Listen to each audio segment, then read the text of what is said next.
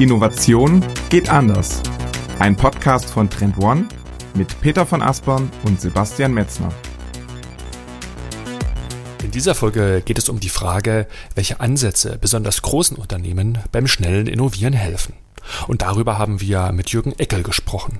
Er ist Managing Director und Partner bei BCGX. Zu Beginn des Gesprächs schauen wir uns das Vorgehen von BCGX genauer an. Jürgen erklärt, welche Kundenprobleme gelöst werden und wie die Projekte im Detail aussehen. Im Mittelteil der Folge gehen wir näher auf den Ansatz des Corporate Venturing ein. Jürgen stellt dazu die Vor- und Nachteile des Ansatzes dar.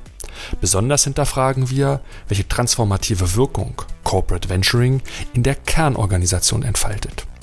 Wer erfahren will, welche Erkenntnisse Jürgen bei seinen vielen internationalen Projekten gesammelt hat und welche Learnings für deutsche Unternehmen davon besonders wichtig werden, der hört die Folge am besten bis zum Ende. Also nun mitten rein in Episode 91. Herzlich willkommen zum führenden Innovationspodcast Innovation geht anders mit mir, Peter von Aspern aus Hamburg. Und wie immer zugeschaltet aus Berlin ist. Ist Sebastian Metzner. Und auch von mir ein herzliches Willkommen in dieser Folge. Schön, dass ihr wieder mit dabei seid. Peter, wir denken heute einmal groß und sprechen über das Thema Innovation und digitale Transformation im Kontext der großen internationalen Unternehmen. Und dabei fokussieren wir uns heute auf das Thema Corporate Venturing, denn es ist eines der ganz wichtigen Vehikel, um vor allem große Organisationen wachsen zu lassen, neue Wetten quasi erfolgreich zu platzieren, gedeihen zu lassen. Und hier ist es schon lange wichtig bei diesem Ansatz, und da schauen wir heute ein Stück weit tiefer rein, wie das genau funktioniert, welche Ressourcen, welche Skills, welche Umsetzungspower dafür vor allen Dingen notwendig ist. Ja, ganz genau.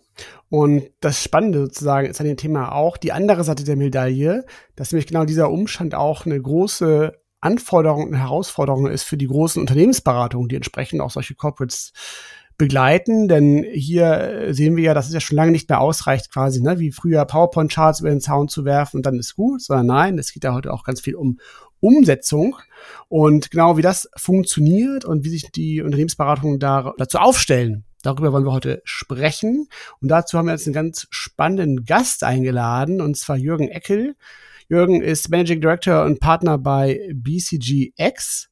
Schön, dich bei uns im Podcast zu haben. Moin, moin. Morgen, hi. Freut mich sehr, hier zu sein. Spannendes Thema und ich freue mich auf die Runde. Sehr schön. Wir freuen uns auch sehr, dass wir die Gelegenheit haben, mit dir zu sprechen. Jürgen, du bist seit 2014 bei BCG Digital Ventures. Heute heißt ihr BCG X, also quasi von Beginn an bist du mit dabei. Lass uns ganz kurz zum Anfang einmal genau verstehen, was deine Rolle bei BCGX ist und wie dein Weg dahin war. Ich kümmere mich bei BCGX, BCGX um unser Ventures-Geschäft in Europa, dem Mittleren Osten, Südamerika und Afrika. Ventures ein Teil von BCGX, der sich hauptsächlich mit dem Thema Business Building, Innovation, Umsetzung neuer digitaler Geschäftsmodelle befasst. Ist ein Teil dieser gesamten BCGX-Einheit mit äh, circa 3000 Softwareentwicklern, Designern, Growth Marketing, Produktmanagement ähm, Kollegen, die im BCG-Universum Technologie, Innovations- und äh, digitale Umsetzungskompetenz vereinen weltweit. Und ähm, ich kann jetzt natürlich diesen klassischen Elevator-Pitch nicht ersparen, ne, wenn ich dich jetzt im Fahrstuhl treffen würde und du mir einmal erklären müsstest, welches Problem ihr primär auf Unternehmensseite lösen wollt. Wie würdest du das beschreiben? Das Problem, das wir lösen, ist wahrscheinlich ein sehr ähnliches zur klassischen Beratung, nur in einem ganz neuen Feld. Wir bieten Zugang zu einem Satz an Mitarbeitern, der typischerweise Talenten, Fähigkeiten, der schwierig greifbar ist für ein klassisches Unternehmen. Oder um es ganz einfach zu sagen, wir helfen Unternehmen mit weniger Risiko, schneller innovative neue Themen in den Markt zu bringen. Und das sowohl im AI, KI-Umfeld als auch im Produkt- und Business-Building-Umfeld. und wenn wir da mal genauer reinschauen, ne, du hast es gerade schon so ein Stück weit angesprochen, die großen Organisationen weltweit, die stehen ja vor vielen Herausforderungen. Die eigene Schwerfälligkeit, die müssen sie ein Stück weit kompensieren. Sie fahren wahnsinnig große Umsätze, wachsen aber nur noch langsam und das stellt sie halt vor größere Herausforderungen. Sie haben aber eine Fülle von wirklichen guten Assets und Fähigkeiten, IP zum Teil. Sie haben eine starke Marke, Wie schaust du auf diese Konstellation der Herausforderungen für große Organisationen? Wie gehen sie mit dem Umstand des Innovierens, des Wachsens bei der eigenen Schwerfälligkeit um? Ja, ich glaube, aus meiner Sicht gibt es zwei, zwei, drei große Herausforderungen. Der wahrscheinlich größte ist Zugang zu Talenten.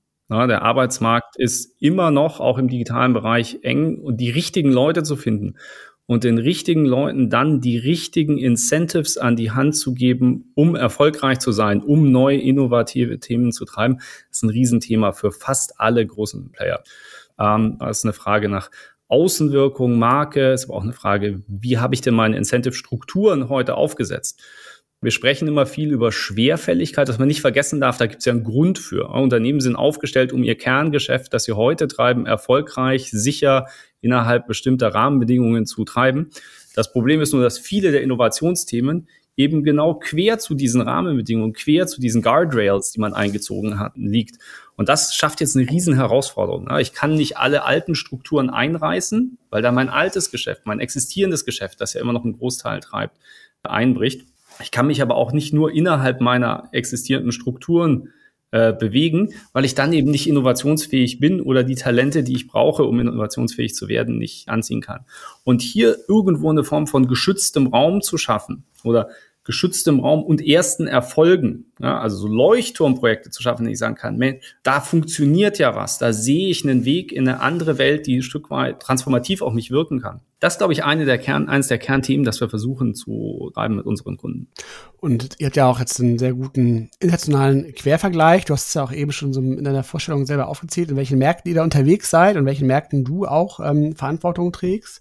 Gibt es da so verschiedene ähm, Muster oder Schwerpunkte, was diese Herausforderungen angeht? Weil ich nehme jetzt zum Beispiel mal an, dass das Thema Fachkräftemangel oder ähm, die Schwierigkeit entsprechend, die, die notwendigen Talente zu heiern, ist zum Beispiel sicherlich auch in, in Zentraleuropa eine große, große Herausforderung. Ist das jetzt zum Beispiel jetzt in anderen Ländermärkten, du hast jetzt Südamerika, glaube ich, auch erwähnt, mal als ein Beispiel, ist das da ähnlich oder ist das schon auch dann regional auf der Welt unterschiedlich, wie diese Gewichtungen der Herausforderungen so sind. Also in den Märkten, in denen ich Kunden sehe, mit Kunden spreche, ist das Thema Fachkräftemangel, glaube ich, ein universelles. Ja, das ist vielleicht nicht immer ein Mangel an grundlegend verfügbaren Fachkräften, aber das ist der Zugang zu Fachkräften. Ja, die Frage, bin ich denn als gestandene Marke, als, als Incumbent, als Teil der, der Old Economy äh, oft, ne? attraktiv für die richtigen Leute. Habe ich denn die Fähigkeiten, habe ich denn die, die Kompetenz, um die, diese neuen potenziellen Mitarbeiter passend anzusprechen, an Bord zu holen ne? und dann auch erfolgreich und glücklich zu machen? Das ist, glaube ich, die größte Herausforderung. Die ist ziemlich universell. Ähm, die Frage, wie man mit existierenden Strukturen umgeht, auch wie mal sagen, mit wie viel ähm, ja, Rückgrat man existierende Strukturen aufbricht, die hat, glaube ich, schon größere regionale Unterschiede. Ja, also ich glaube, ich sehe in Europa viel mehr ein, ein strukturiertes, langfristiges nach vorne denken. Das hat große Vorteile, wenn man über die Langfristigkeit nachdenkt. Das macht aber natürlich auch deutlich, deutlich langsamer. Ne? Also das, das klassische Deutsche richtig durchdenken, richtig machen. Ähm, wenn man jetzt in die USA schaut, wenn man zum Teil in den Mittleren Osten auch schaut, dann ist die Bereitschaft, ähm, auch mal mit Altem zu brechen ähm, und na, große Schritte nach vorne zu machen, sicher deutlich höher. Lass uns gerne einmal auf die Kernleistung von BCGX schauen. Was mich interessieren würde, kommen dann die Kunden genau mit solchen Fragestellungen auf euch zu zum Thema Talents oder sind die Fragestellungen, mit den Kunden auf euch zukommen, ganz, ganz anders gelegen? Wie, wie sieht da so der Landing-Spot aus, die ersten Fragestellungen der Kunden?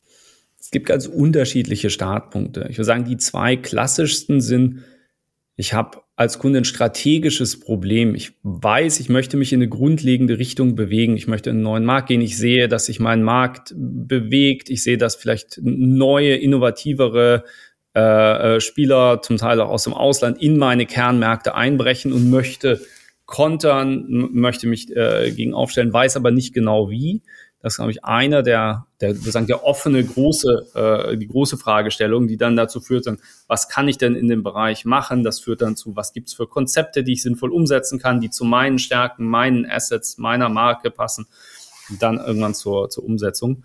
Und es gibt im zweiten Block Kunden, die mit sehr klar umrissenen Vorstellungen von Konzepten äh, und Ideen kommen und Partner zur Umsetzung suchen, die dann näher sind an der Erkenntnis, mir fehlt in dem Fall Talent, ich habe vielleicht gar nicht die Kapazität, ja, in einmal Effort so, so ein Thema schnell auf den Markt zu bekommen. Möchte also schneller sein oder möchte es überhaupt künftig umgesetzt bekommen. Und an dieser Stelle ein ganz kurzer Hinweis auf den Trend One AI Campus. Denn wir alle wissen, die Einführung von künstlicher Intelligenz stellt viele Unternehmen vor komplexe Herausforderungen. Besonders InnovationsentscheiderInnen fragen sich, wie sollten sich die Geschäftsmodelle transformieren, um die potenzielle Bedrohung durch künstliche Intelligenz in Zukunft zu bewältigen. Der AI Campus ist dazu das ideale Programm, das Organisationen dabei unterstützt, künstliche Intelligenz effektiv in strategischen Entscheidungen und in operative Prozesse zu integrieren. Der Campus besteht dabei aus vier Modulen, die als gemeinsamer Workshop durchgeführt werden. Hier erhalten alle TeilnehmerInnen ein umfangreiches Verständnis für die künstliche Intelligenz und deren Auswirkungen auf ihr Geschäft. Chancen und Risiken, die damit verbunden sind, können klar eingeschätzt werden. Nach dem Abschluss des Programmes haben alle TeilnehmerInnen eine KI-Roadmap und Maßnahmen erarbeitet, um ihre Geschäftsmodelle und die Prozesse an die neuen Anforderungen anzupassen. Auf trendone.com slash AI-Campus findet ihr alle Informationen rund um das Format. Den Link findet ihr natürlich auch unten hier in den Shownotes. Schaut auf jeden Fall einmal vorbei und nun geht's zurück in den Podcast. Das heißt quasi, dass es eine recht hohe Bandbreite gibt von Kunden quasi, die schon also validierte Konzepte in der Schublade haben, wo es tatsächlich dann wirklich um die Umsetzung geht und auch vielleicht den Go-to-Market oder eben äh, auf dem anderen Pool wirklich diese tatsächlich offene Fragestellung, dass man sagt, wir sehen hier eine gewisse Handlungs, äh, Handlungsnotwendigkeit, wir müssen uns strategisch bewegen, aber was wir machen wollen und was, wie wir das machen wollen, ist dann auch offen sozusagen. Also auch, es kann beides dann sein, ne? Ganz genau, das ist, das ist wahrscheinlich die, die Bandbreite. Man muss natürlich auch sagen, in dem Feld, in dem BCGX ähm, spielt, sprechen wir immer über noch ungelöste Herausforderungen, selbst wenn es um die Umsetzung von Konzepten geht. Also wir brauchen eine gewisse Komplexität, eine gewisse Fallhöhe und auch einen, einen hohen Wert strategisch und am Ende auch, auch finanziell für ein Unternehmen, um mit jemandem wie uns zu, zu arbeiten für den Anwendungsfall Umsetzung eines klar umrissenen digitalen Konzeptes, also Bauen einer App, Bauen einer Webseite, gibt es natürlich eine Unmenge an, an Digitalagenturen und kleineren digitalen Playern, die das wunderbar auch zu ganz anderen Preispunkten äh, erledigen können.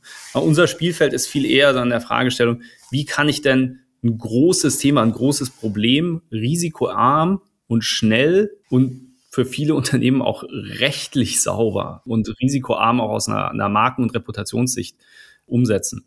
Und dabei trifft man natürlich oft auch interne Transformationsthemen. Ja, das ist die Talentseite, über die wir gesprochen haben. Das ist eine, oft eine, eine Governance-Frage. Also wie sind Incentive-Strukturen, äh, wie sind Steuerungsstrukturen gebaut? Und dann aber auch oft eine Frage, wie dockt denn so ein neues Thema an der existierenden Welt im Unternehmen an und was muss denn im Unternehmen passieren, um das neue Thema auch zu unterstützen und erfolgreich zu machen. Mhm. Und was heißt dann in eurem Kontext schnell, über welche Zeiträume reden wir bei den Projekten, die ihr insgesamt durchführt?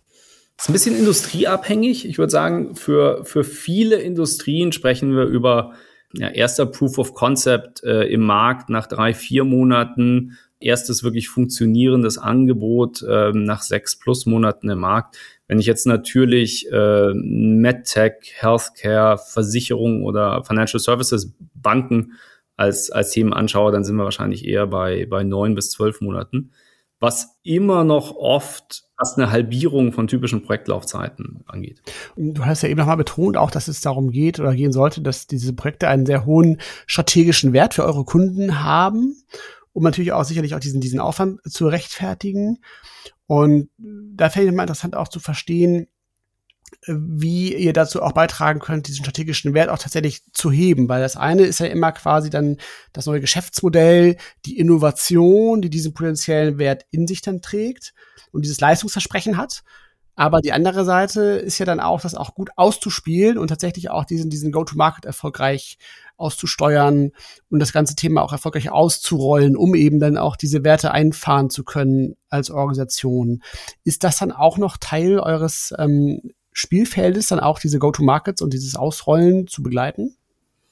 Ja, wir sind oft auch nach dem kurzfristigen Start dieser, dieser neuen Produkte, neuen Geschäftsmodelle mit, mit an Bord und helfen zu skalieren oder helfen weiter zu, zu skalieren.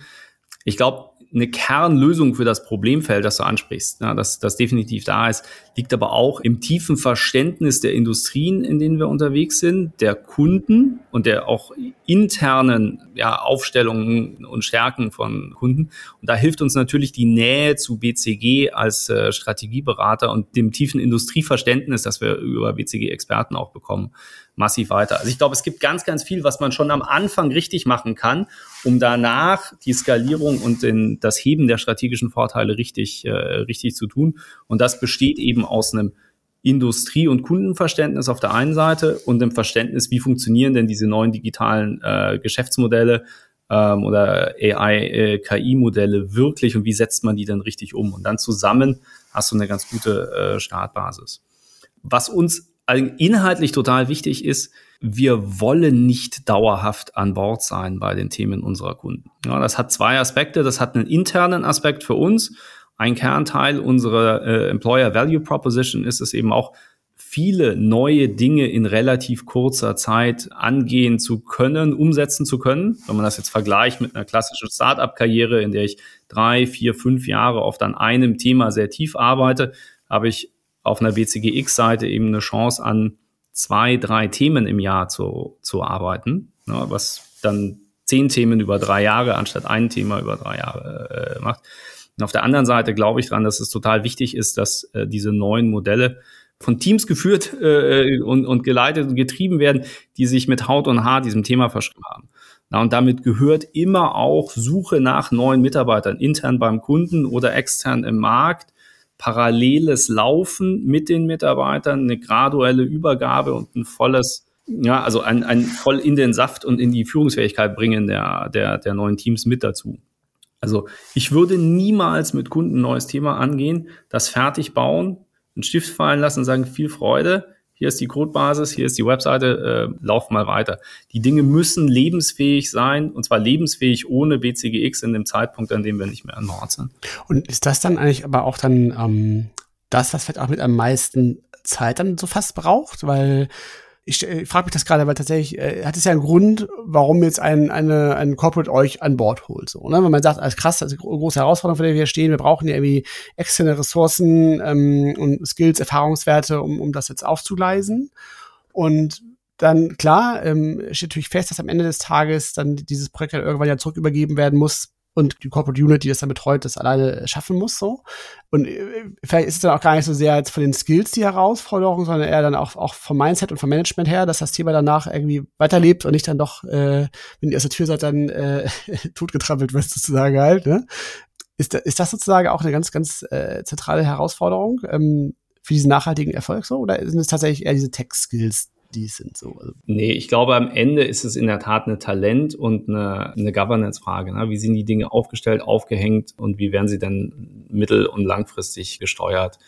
Das ist wahrscheinlich das, die größere Frage für die größte Mehrheit an Themen als die Frage, wie exzellent oder wie einzigartig herausragend ist denn mein CTO oder mein Backend Engineering Team.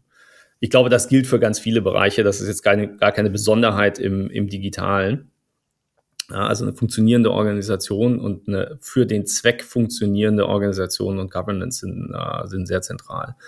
Ähm, ist aber in der Tat eines der am, wenn man in so einem Projektablauf denkt, eines der am längsten laufenden Themen. Ja, ich muss mich sehr früh anfangen, damit zu beschäftigen. Wie sieht denn final meine Organisation aus? Wo hängt die denn? Wer steuert die? Nach welchen Kriterien, wo bekomme ich denn Mitarbeiter her, die so ein Thema weitertreiben äh, und, und äh, auch als, als Owner quasi äh, sich verantwortlich fühlen können dafür. Und wann kriege ich die denn, wie kriege ich denn rechtzeitig an Bord, um dann weiterzulaufen? Lass uns, um ein Stück weit praktisch zu werden, gern mal in eines dieser Projekte hineinschauen, in die Umsetzungsphase.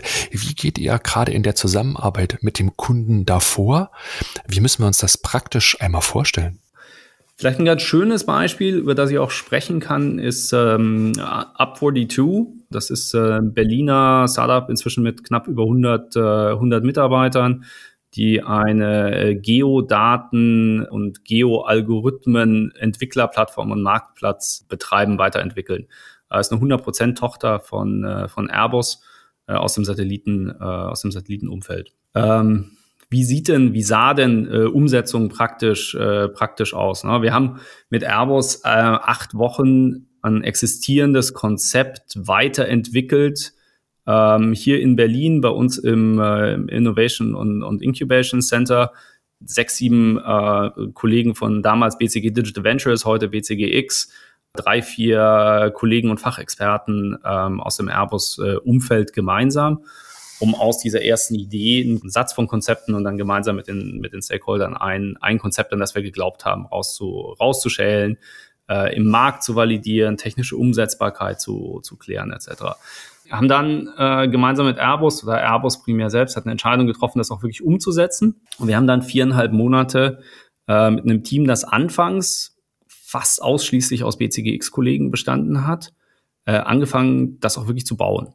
Ja, also Backend, Frontend, Integrationslayer in die, äh, in die existierende Airbus-Welt, äh, zwei Wochen Sprints, regelmäßige äh, Stakeholder-Meetings, Demos äh, etc. Und haben natürlich parallel angefangen, neue Kollegen mit an Bord zu holen. Ja, das waren viele von außen, einige Kollegen aus der existierenden Airbus-Welt. Ähm, zwei meiner Mitarbeiter damals, die in dem Projekt äh, beteiligt waren, sind zu Airbus gewechselt also in zu Up 42, muss man sagen, ge gewechselt. Ähm, einer ist dort heute noch als, äh, als CTO äh, da. Und damit hast du natürlich eine Form von Kontinuität über das, äh, über das Projekt.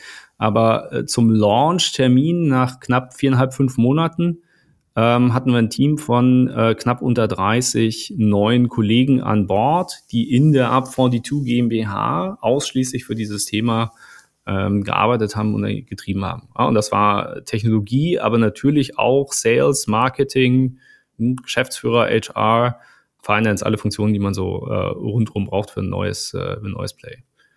Ja, wir hatten uns damals sehr, sehr bewusst entschieden, nach langen Runden Up 42 als separate neue Einheit aufzusetzen. Ja, und auch ein Stück weit aus diesem riesigen Konzern Airbus rauszu, rauszunehmen, zu schützen um dieser, dieser neuen Geschäftsidee eine Chance zu geben, zu wachsen und relevant groß genug zu werden, bevor sie zu viel Interaktion mit, äh, mit dem Mutterschiff quasi hat. Und das ist dann quasi, also zum einen hast du auch beschrieben, also eine technische Lösung, also eine Plattform. Und es ist auch ein Geschäftsmodell, auf dem man dann quasi, ähm, was ich richtig verstanden habe, Geodaten einkaufen kann, ähm, als, keine Ahnung, Logistikunternehmen oder sowas, um zu verstehen, wo stehen eigentlich meine Container oder so, so, solche Themen, ne? Ja, also es ist eine Entwicklerplattform, damit Entwickler auf der Basis von Geodaten und Algorithmen neue Produkte bauen können. Entwickler ist ein ziemlich weites Feld hier. Das sind kleine Startups, aber auch Entwickler in Großkonzernen, die sich eben mit, mit diesen Themenfeldern befassen. Ich würde sagen, das sind zum Teil auch so Prosumer-artige äh, Umfelder, ne? also Data Scientists, äh, Business Intelligence äh, äh, Mitarbeiter, die sich um mit Themenfeldern auseinandersetzen, die irgendwo einen Geodatenbezug ähm, auch, auch haben. Na, und die Welt vor Up 42 ist eine Welt, in der es eben verschiedene Anbieter von Satellitendaten gibt. Du dich äh, Anbieter für Anbieter durch, äh, durcharbeiten musst, Einzelverträge schließen musst, die Formate, in denen du Dinge bekommst, sind unterschiedlich, äh, etc.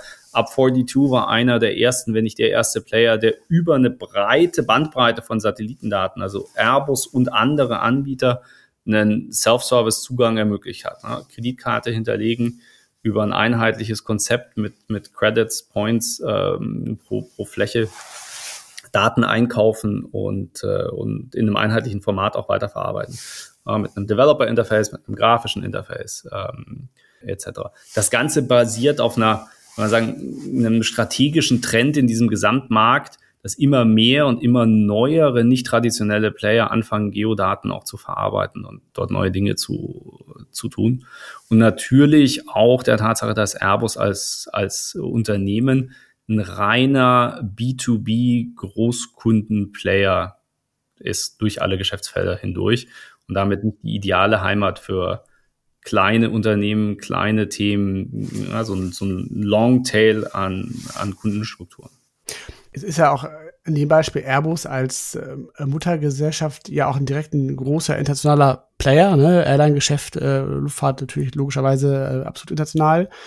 Hat das dann auch eine Rolle gespielt ähm, bei der Umsetzung und dem Rollout von diesem Thema bei Up 42, dass man auch dann gleich sagen muss, wir müssen eben auch gleich wie Airbus auch sofort auch damit international gehen? Oder ähm, sagt ihr dann auch, nee, wir gehen jetzt erstmal auf bestimmte regionale Märkte, Ländermärkte und, und fangen da erstmal klein an und skalieren das dann so hoch. Also wie funktioniert das so grundsätzlich? Weil ihr habt ja eben auch viele große internationale Kunden dann, ne? Äh, ich glaube, Internationalisierung ist ein Beispiel für ein eigentlich ähm, ja, viel, viel universelleres Problemfeld oder typisches Friktionsfeld. Neue, innovative Dinge, die man aufbaut, sind per Definition erstmal klein und zumindest mal viel, viel kleiner als mein Kerngeschäft Natürlich schaue ich aber oft aus einer, äh, aus einer Unternehmenssicht auf eine Welt na, und sage, ich habe drei, vier, fünf Geschäftsfelder und jetzt mache ich ein neues auf, fange ich ein neues Produkt an. Wie schnell kann das denn riesig relevant in allen Märkten etc. verfügbar sein? Also das trifft die Internationalisierung, das trifft aber auch ganz viele andere, äh, oft, oft andere Fragestellungen. Ja? Und eine Frage, wie viel Geduld bringe ich denn mit? Gerade auf der Internationalisierungsseite, ähm, aus meiner Sicht ist das essentiell, ein Product Market Fit in einem Markt zu finden, so ein Modell erfolgreich zu machen in einem relativ überschaubaren Umfeld, bevor ich anfange, äh, groß zu, zu internationalisieren das hat, wenn man jetzt Up 42 als Beispiel nimmt, eine Fragestellung damit, was für Satellitendaten äh, von Providern zum Beispiel habe ich auf der Plattform, was für eine globale Abdeckung habe ich denn da? Es hat auch eine Frage, wo baue ich denn Salesforce und, und, und Mitarbeiter auf, um nah am, äh, am Kunden zu sein? Äh, und dann habe ich natürlich immer diese, wenn ich zu früh skaliere, laufe ich in, in eine Menge mehr Skalierungsprobleme, bin ultimativ langsamer, als wenn ich einen Markt sauber verstanden habe, mein Geschäftsmodell einmal sauber verstanden und erfolgreich gemacht habe und dann weiter skaliere. Also in guter, äh, guter alter Rocket-Manier. Es gibt ja genügend Erfolgsfaktoren auch, wie man so läuft. Ich glaube, so das klassische äh, Modell äh, Hyperscaling, erstmal wie wild laufen und weiterlaufen, funktioniert aus meiner Sicht im Corporate-Umfeld extrem schlecht. Äh, ich habe zu viel Compliance-Sicht, ich habe auch zu viel, ähm, wie man sagen, also ich habe zu viel Angriffsfläche als, als Unternehmen, um einfach mal wild nach vorne zu laufen und zu sehen, ob Dinge denn funktionieren oder nicht. Also so ein, so ein Zugang zur Skalierung und zur Innovation muss viel, viel kontrollierter erfolgen, um erfolgreich zu sein und um auch innerhalb des Unternehmens überleben zu, äh, überleben zu können, gerade in so, in so frühen Phasen. Und dafür ist für mich ganz wichtig, erste Erfolge zu zeigen, ne? klar zu machen, dass Dinge funktionieren, bevor ich dann weiter skaliere. Wir haben durchaus auch eine Menge Modelle, in, äh, die, die erfolgreich international skaliert haben. Das wahrscheinlich bekannteste in, äh, in Europa ist äh, Heycar, dieser ähm, Gebrauchtwagenmarktplatz, der in ähm, Deutschland, Frankreich, UK, äh, Spanien inzwischen da ist. Ne? Aber eben auch in einem Markt gestartet hat, dann im zweiten Markt gestartet hat und dann ins Skalierungsmodell gegangen ist. Gibt es denn da von Kundenseite grundsätzlich Vorgaben, Briefings oder Erwartungshaltung, die aber dann auch dieses Thema Return on Innovation adressieren und da dann auch schon so, so, eine, so einen Zeithorizont als Erwartungshaltung mitgeben, weil dieses Thema Geduld ne, und, und wie viel Zeit gebe ich jetzt solchen Themen und, und wie lange darf das jetzt quasi laufen, äh, bis es dann Geld verdient. Also gefühlt wird ja diese Lunte gerade eher so ein bisschen kürzer, dass man sagt, wir wollen eigentlich jetzt relativ zügig bitte ähm, Returns sehen so. Ähm, hast du da so, so ein paar Insights, die du uns da mitgeben kannst? Ja, also ein sauberer Businessplan und eine klare Sicht drauf, ja, wie, wie sehen denn Investitionen aus, projiziert und wann erwarten wir denn unter welchen Voraussetzungen auch, äh, auch Umsätze zu bekommen und irgendwann Geld zu verdienen, ist ein total essentieller Teil. Ja, also es gibt aus meiner Sicht im Corporate-Umfeld keine Form von, von sinnvoll relevanter Innovation, die einfach mal nach vorne läuft und hofft, dass es dann irgendwann funktioniert. Also der Startpunkt ist ganz klar eine wirtschaftliche Betrachtung, glauben wir dran. Ja, jetzt muss man, glaube ich, sehr klar auch sein, auch mit Corporate Boards, dass na, also eine gewisse Umsatzerwartung und eine gewisse Geschwindigkeit in der Skalierung auch gewisses Maß an, an Investition äh, erfordert. Und wenn ich Investitionen zurückfahre, ich eben auch Gewinne oder dann na, Umsatzerwartungen hinten raus ähm, verschiebe, ähm, da, da muss man, glaube ich, auch eine gewisse Offenheit und Klarheit mit, äh, mit, mit Boards haben. Die Frage, wie schnell skalieren denn Modelle und wie stark nützen die denn existierende Assets, die ich als, als Unternehmen habe, ist nach meiner Erfahrung aber schon sehr, sehr wesentliches Auswahlkriterium, wenn es um, äh, na, um die Selektion aus verschiedenen konkurrierenden Innovationsideen äh, und Konzepten äh, geht. Was natürlich auch so ein, so ein dauerhaftes äh, Themenfeld ist, äh, jeder, jeder kennt äh, Uber, Amazon, Twitter, Tesla äh, etc. Aber fast alle erinnern sich nur an die letzten drei, vier Jahre, äh, so am, am Ende des Hockeysticks in der massiven Skalierungsphase die Tatsache, dass viele dieser Modelle lange Anlaufphasen haben, dass viele der sehr, sehr erfolgreichen Gründer, Seriengründer äh, im Sinne von, ich habe ein ähnliches Modell zum zweiten oder zum dritten Mal äh, na, in, den, in den Markt gebracht, immer weiter, weiter gelernt und dann den Skalierungsdurchbruch geschafft haben das ist ein dauerhaftes Friktionsthema, das wir, das wir haben, dass auch viele der Digital- äh, und Innovationseinheiten in Konzernen haben versus ihrer, äh, ihrer Boards. Aber das gehört so ein bisschen zur, zum, zum Tagesgeschäft der Interaktion und des sich Reibens und des, des, des Auswählens an, an, an, an Themen. Ne? Was, was mache ich, wie mache ich es, woran glaube ich am Ende?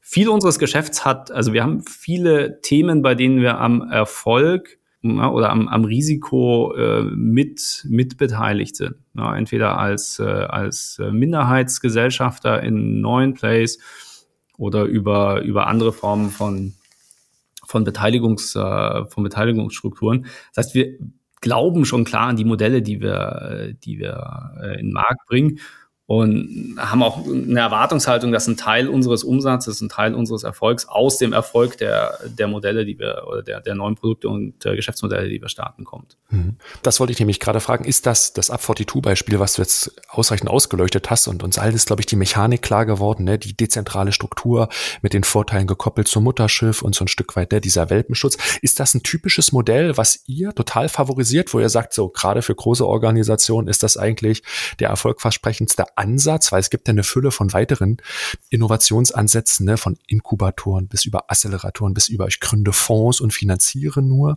Ihr fasst das, glaube ich, unter dem Thema Corporate Venturing zusammen. Ist das richtig? Und ist das das Modell, wo ihr sagt, das ist für große Organisationen im Prinzip der beste Hebel, um ins Innovieren zu kommen?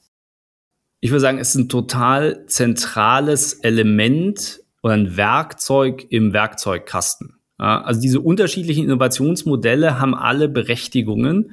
Die haben nur alle unterschiedliche Berechtigungen. Solange ich das richtige Modell für den richtigen Zweck verwende, ist das, glaube ich, völlig, völlig in Ordnung. Ja. Wenn ich sage, ich, ich setze, also die Fonds Corporate Venture Fund äh, Seite, die gibt mir am Ende nicht viel Kontrolle über die Dinge, die passieren und die in den Markt kommen. Ja. Also ich bin Investor, ähm, ich schaue mir Dealflow im Markt an, suche Themen. Ich habe aber als Corporate oft oder unsere Kunden haben oft Themen, zu denen es keinen Player im Markt gibt, der verfügbar, der kaufbar, äh, investierbar bar wäre, dann habe ich so ein, so ein bisschen eine, eine Lücke und ein Loch. Und genau da fühlt dann Corporate Venturing einen, einen Bedarf. Ne? Ich habe eine Idee, ich möchte da rein. Versus dem Thema Accelerator, Incubator, ne, wir liefern mehr Geschwindigkeit und mehr Spezifizität, also im Sinne von, ich kann bestimmen und dann habe danach strategische Kontrolle über Dinge, die ich baue, versus ich schaue mal, was so, was passiert und was sich, was sich entwickelt. Das sind, sind Modelle, die, glaube ich, am Ende unterschiedliche Erwartungshaltungen ähm, und unterschiedliche Ziele, Ziele erfüllen.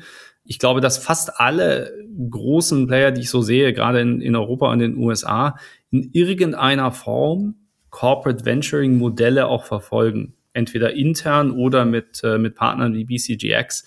Also eine Frage, selbst aktiv zu werden und selbst neue Modelle in einem äh, in irgendeiner Form leicht geschützten Umfeld zu, zu treiben. Ich teile das total und ich kann das auch sehr gut nachvollziehen. Ne? Ich sage jetzt nicht der Gegenspieler oder Wettbewerber dazu, sondern nur ein anderer Ansatz ist, ich baue digitale Innovationsunits, immer noch dezentral, aber wesentlich näher, vielleicht ein Stück weit als Corporate Venturing.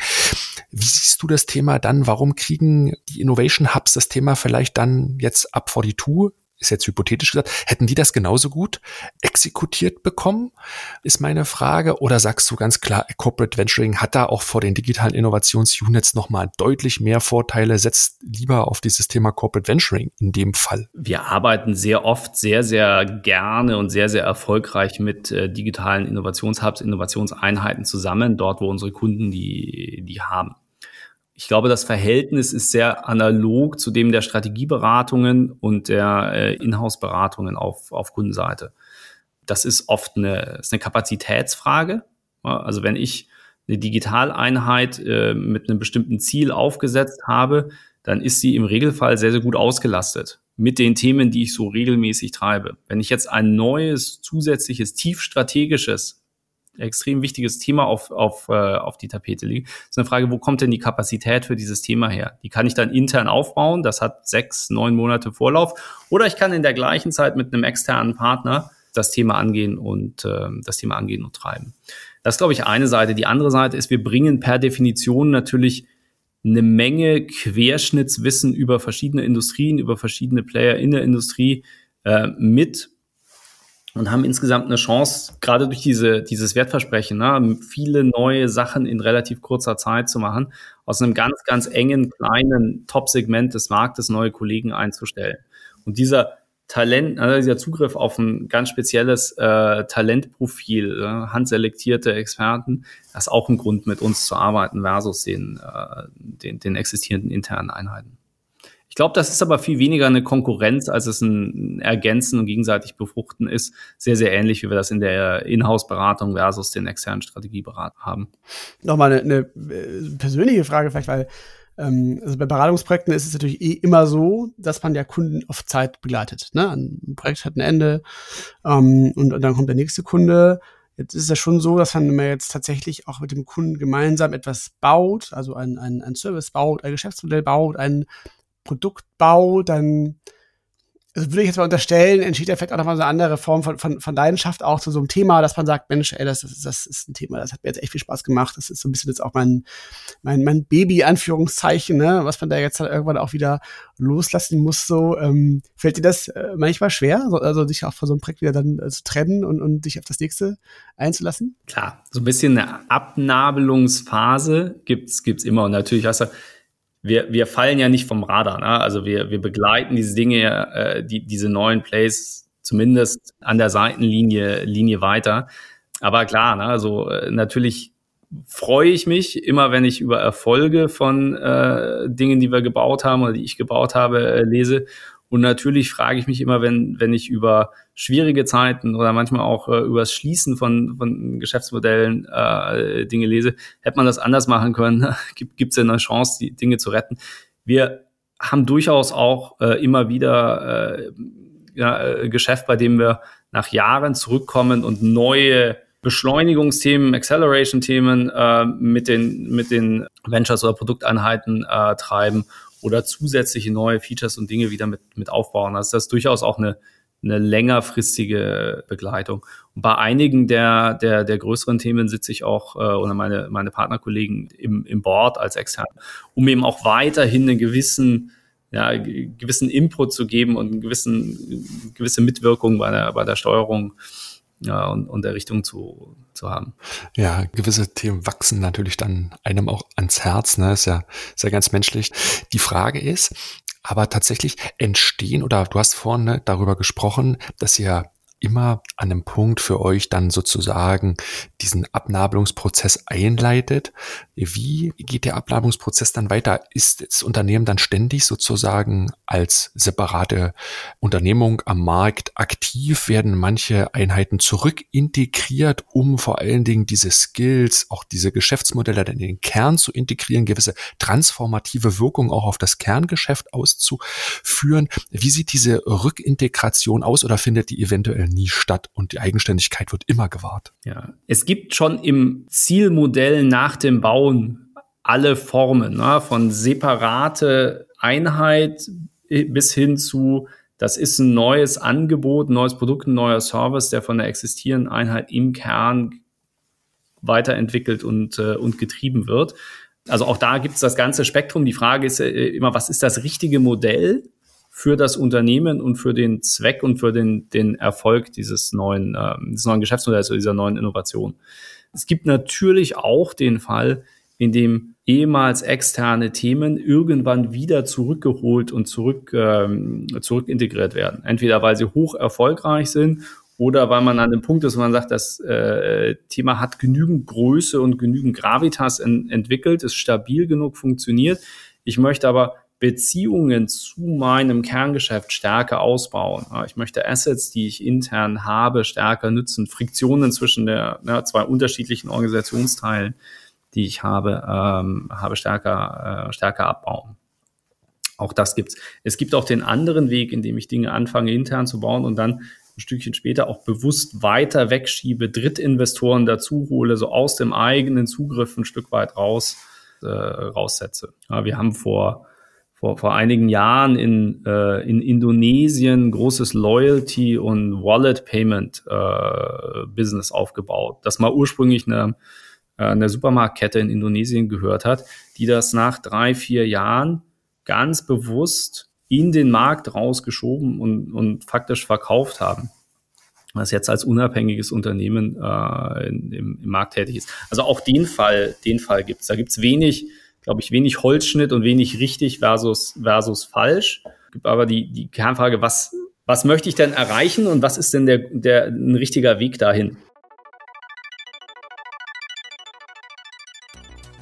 Und an dieser Stelle ein kurzer Hinweis auf unseren Newsletter, den mein Kollege Jan-Sebastian Möller für euch zusammenstellt. Am wertvollsten ist der Newsletter für alle Innovationsverantwortlichen, die nach neuen Impulsen zur wirksamen Innovation suchen. Wir stellen euch dort monatlich exklusive Fokusthemen vor und präsentieren euch dazu die besten Mikrotrends. Ihr erhaltet nützliche Praxisbeispiele und Hintergrundstories und verpasst in Zukunft keiner dieser Podcast-Episoden mehr. Auf trendone.com slash newsletter könnt ihr die Newsletter jetzt kostenlos abonnieren. Den Link findet ihr auch unten in den Shownotes. Und nun geht's weiter mit dem Podcast.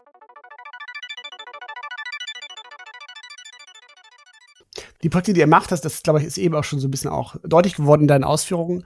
Die haben ja immer auch so eine äh, transformative Wirkung auf die, ich sage jetzt ja Muttergesellschaft, ne? also auf euren Auftraggeber quasi, wie so eine Art Rückkopplungseffekt, ne? der dann ja auch vielleicht auch entstehen soll tatsächlich, weil natürlich auch mit diesen ähm, Digitalisierungs- und Innovationsprojekten, die dann eben vielleicht auch quer zu den bestehenden Strukturen vorangetrieben werden, eben natürlich auch äh, Lerneffekte eintreten sollen, auch vielleicht eine kulturelle Veränderung herbeigeführt werden soll. Und meine Frage ist so ein Stück weit, inwiefern gehört das tatsächlich auch zu den Motiven, expliziten Motiven eurer Auftraggeber? Und zweitens, ähm, wie managt ihr auch aktiv diese transformative Wirkung von euren Projekten auf die Kernorganisation? Ich wünschte, ich hätte eine fantastisch gute Antwort drauf. Na, es ist immer ein impliziter Effekt. Natürlich, erfolgreiche Dinge, die wir, die wir umsetzen und bauen, haben Auswirkungen aufs Kerngeschäft, haben Auswirkungen auf Strukturen, Mitarbeiterprozesse. Die Realität ist, es gibt wirklich nur sehr, sehr selten explizite Diskussionen und wir haben im Kleinen mit unseren direkten Ansprechpartnern, ne, mit den direkten Stakeholdern immer Diskussionen drüber. Wir haben immer spannenden Austausch, Hinweise, äh, einen gewissen Push, Dinge zu verändern, besser zu machen, für das nächste Geschäftsmodell einfacher, einfacher zu machen. Aber die, die große transformative Welle, die kommt oft erst Jahre später. Das sind so die einzelnen Fachexperten, die dann Führungskräfte werden, die dann Kernentscheider werden. Das sind die Führungskräfte und Entscheider, die, die, die weiterlaufen, die ein Stück weit eine neue Kultur, ein Verständnis, so, so, so ein Einblick in eine andere Welt mitnehmen und das Stück für Stück, ähm, Stück für Stück durchtreiben. Ja, es ist in der Tat so, dass heute die Projektwelt der digitalen Transformation oft eine sehr separate ist. Ja, also es äh, gibt so die digitale Transformation als, äh, als ein eigens ausgeschriebenes Projekt, das sich explizit mit der Frage nach agiler Transformation, digitaler Transformation äh, befasst.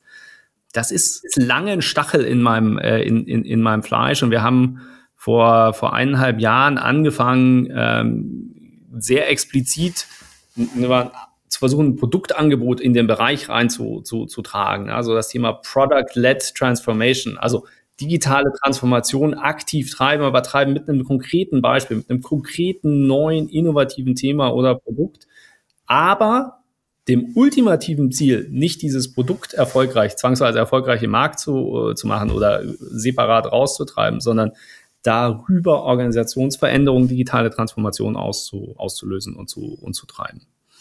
Wir haben in den USA ein paar sehr erfolgreiche erste, erste Beispiele da.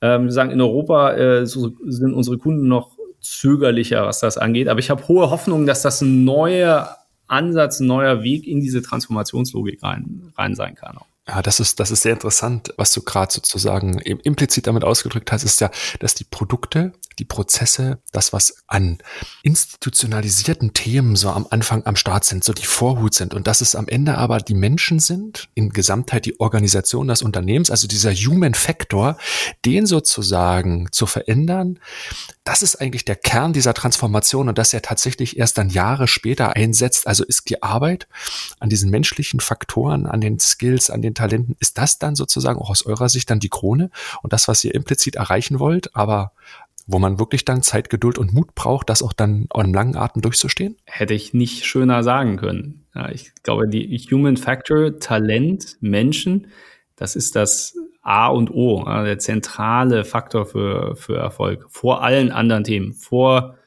der Frage nach dem richtigen Geschäftsmodell, vor der Frage nach dem richtigen Go-to-Market, vor der Frage nach der richtigen Technologie. Starkes Team, herausragend gutes Team wird immer auch äh, mediokre oder nur gute Modelle hoch erfolgreich machen. mediokres Team wird auch mit äh, fantastischer Technologie, starken Assets und einem fantastischen Konzept kämpfen. Anhand eurer Arbeit, anhand eurer äh, Projekte und auch anhand der Tatsache, dass ja BCG ein internationales Consulting-Unternehmen ist, hast du ja äh, viele Einblicke in internationale Märkte. Und ähm, jetzt haben wir ja eben auch schon viel über Menschen gesprochen, über, über Kultur, über Unternehmenskultur. Und was mich mal interessieren würde, ist, welche Erfahrungen du auch gesammelt hast diesbezüglich in deinen Auslandseinsätzen? Also welche Learnings hast du vielleicht auch aus Auslandsmärkten mit nach Deutschland gebracht, wenn es eben darum geht, auch ja, Organisationen zu transformieren und eben mit diesen Menschen zu arbeiten, ne, um sie eben auch so im Mindset so ein Stück weit zu bewegen. Und aber auch umgekehrt, wenn wir total interessieren, gibt es da auch so Punkte, die du sagst, die bringst du so als, ich sag jetzt mal so als Deutscher, dann mit, wenn du ins Ausland gehst, wo du sagst, so, das sind auch Stärken, die wir hier vielleicht haben, die wir aber vielleicht gar nicht so sehen. Ähm, wir natürlich als gute Deutsche auch immer so ein bisschen kritischer von selber gucken, so, aber, aber gibt es da auch Punkte, die du da siehst? Ja, ich glaube, das ist so ein bisschen, äh, ich finde das spannend, ja? das macht ja direkt so eine so eine Kulturschublade, so ein bisschen Schubladen äh, äh, denken auf. Ähm, immer immer schwierig. Aber diese Schubladen sind ja oft gar nicht gar nicht so schlecht. Ne? Es gibt so eine Realität. Wir sind äh, im, im deutschen Markt sicher eher problemfokussiert, äh, eher auf Prozess na, was muss man alles bedenken? Was muss man alles, äh, äh, alles tun? Gelten da ja auch so ein bisschen als so die Problematisierer, Bremser oft, äh, was, was solche Themen angeht. Die, die Realität ist, na, das hilft oft nach einer gewissen Anlaufphase extrem viel schneller zu werden. Ja, also die Logik, die wesentlichen Risiken früh anzuschauen, die wesentlichen Risiken auf, ähm, na, äh, auf den Tisch zu legen, zu bearbeiten, zu klären, um danach schnell und reibungsfrei skalieren zu können. Das ist eine ganz große Innovationsstärke äh, ultimativ. Na, man darf nur eben nicht bei den Problemen stehen bleiben, sondern muss sich von Problemen zu Lösungen zu dann auch Commit and Run ähm, und, und weiterlaufen äh, bewegen. Und ich glaube, das können wir in Deutschland oft ganz gut, wenn wir uns über dieses ja, die, die Mauer des Problems ist so groß, dass ich sie gar nicht lösen möchte oder lösen kann, einmal rüber, äh, rüberbewegen und so ein bisschen aus unserem Silo-Denken raus, äh, rausheben und sagen, ja, ich gucke eben breiter, ich gucke auch im Unternehmen über, über Silos raus.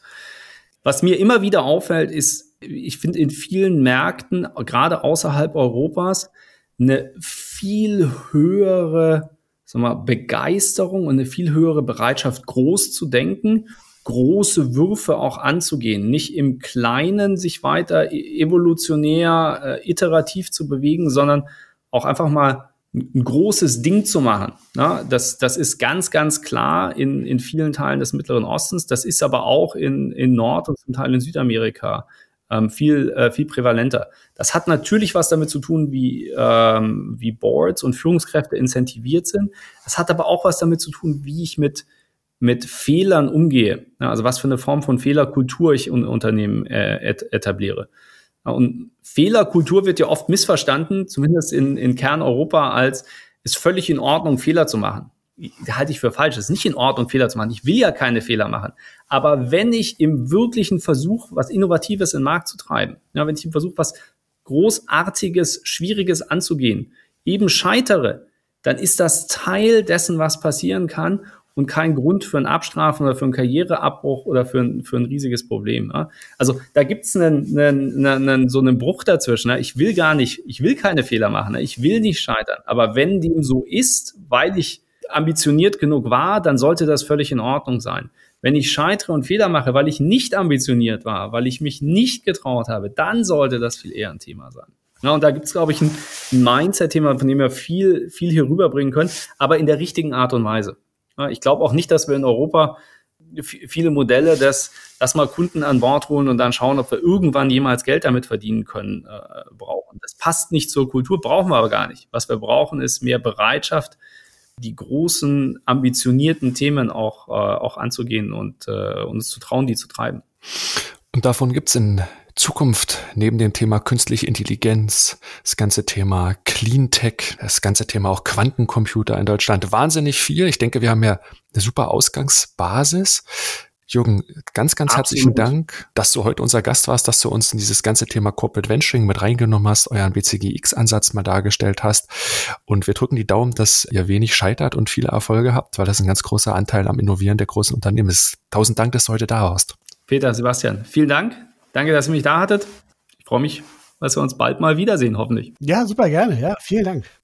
Sehr schön. Dann sind wir auf der Zielgeraden für diesen Podcast. Wir bedanken uns natürlich immer bei euch fürs Zuhören. Wenn euch der Podcast gefallen hat, empfehlt uns gerne weiter an Freunde und Kollegen. Das freut uns dann immer sehr. Bewertet natürlich gern diesen Podcast bei Apple und bei Spotify. Gebt uns gern fünf Sterne. Das hilft uns, diesen Podcast ein Stück weit sichtbarer zu machen, Peter. Und dann hören wir uns, wie immer, in unserer zweiwöchentlichen Frequenz hier wieder. Wer ist der nächste Gast? Was ist das nächste Thema? Wann kommt die Folge raus? Ja, exakt. Es geht munter weiter äh, mit Folge 92 in exakt zwei Wochen. Und dann ist Martin Kastner von Miele zu Gast und wir sprechen über das Thema Technology Scouting. Freuen wir uns schon sehr drauf. Absolut. Macht's gut. Bis bald. Tschüss, tschüss. Bis bald. Tschüss, tschüss.